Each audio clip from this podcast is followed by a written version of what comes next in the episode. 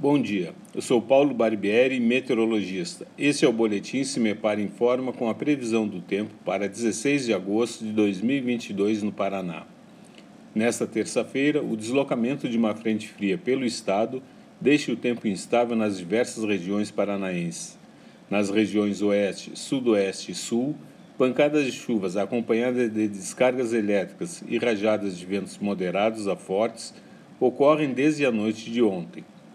No decorrer do dia, a instabilidade avança para os demais setores.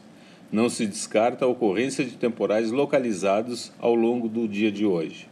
A temperatura mínima está prevista para a região sul, 14 graus, e a máxima deve ocorrer na região noroeste, 33 graus.